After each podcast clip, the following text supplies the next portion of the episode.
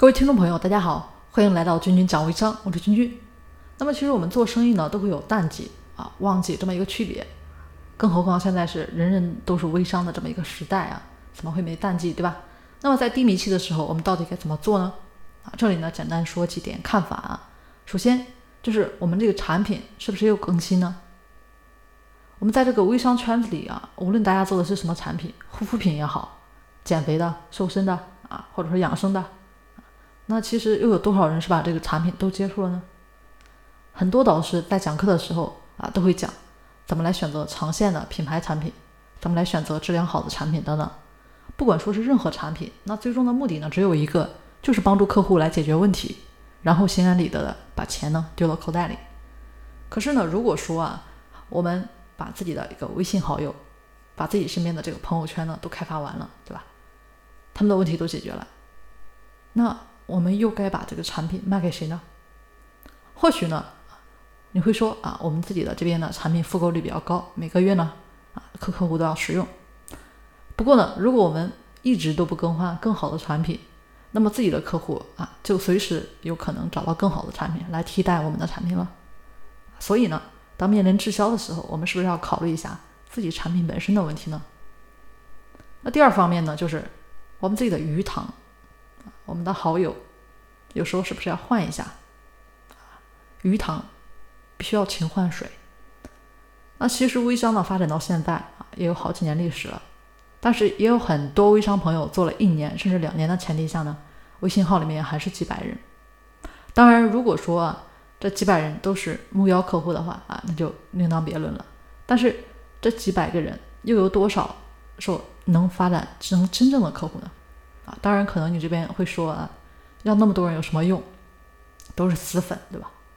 啊或者说能把这几百个人开发出来都已经不错了，这些呢都没错啊，错就错在真的有能力把这些人都开发成我们的客户吗？啊，是的，其实很多时候呢，我们想的并没有错，错就错在并没有去执行，仅此而已。但是这种方法呢，也并不推荐大家，这样呢会使自己很累。我们追求的理呢，应该是这个很轻松啊，相对来说比较轻松吧，快乐的赚钱啊。把自己的鱼塘适当换水是有必要的。那第三个方面呢，大家要考虑一下，就是自己的目的是什么。前期的做微商，其实只要在朋友圈里面炫耀豪车，对吧？游艇，或者晒一下今晚在哪个五星级酒店吃饭了，啊，可能就能引来很多人的追捧，啊，让那些追求者加入自己的团队，啊，成为代理，然后呢，跟着他们学习如何去炫，对吧？接着再去招更多的代理，啊。但这么做的结果是什么呢？这花钱。加入的代理们啊，各自把货呢囤到自己那里，回家了啊，然后再把自己的货呢继续往下一级代理囤，最后就是代理不断给代理囤货。那最低级的代理呢，只能把货压到家里留着自己用，或者呢就用清货的方式低价甩出来了。这就为什么很多微商的品牌啊会导致这个市场价格比较混乱了。做微商呢其实就是做销售，只有把货真正的卖到消费者的手里，才能有后续的一个盈利。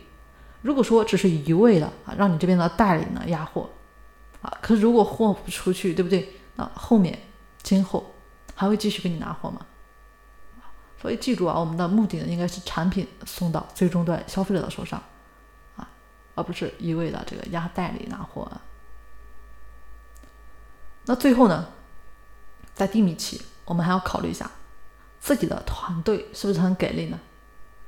有的人会说啊，这个团队的人啊没有上进心。那到底是什么导致他们没有上进心呢？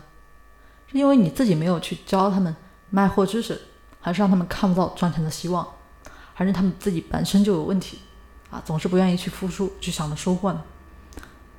如果说是后者，那军军老师呢就建议啊，大家要考虑一下，是不是要把这类人踢出自己的团队了啊，或者去狠狠的逼他们去完成任务了。如果我们去逼了啊，他们都不肯努力的话，那么就不用考虑，直接 say 拜拜就可以了啊。这样的人存在我们的团队，其实也只会影响到其他人的情绪问题。但是如果有的时候是我们自身的问题呢？想一下，作为领头羊的自己，如果自己啊都不带头做好，又怎么能指望别人去做好呢？所以，我们是不是要先去学习自己不懂的啊这么一些微商销售知识，然后呢狠狠的实战一遍，最后把自己的经验。方法呢，交给下面的人。那当我们把自己的方法教给他们的时候，当然还要负责去监督他们执行啊。如果不监督的话，其实会出现很多人都不去执行的情况的啊。时常看一下自己团队里面其他成员的朋友圈，了解他们平时呢都在干点什么啊，或者当他们出现烦恼啦、一些情感问题的时候啊，及时帮助，及时给给予解决嘛。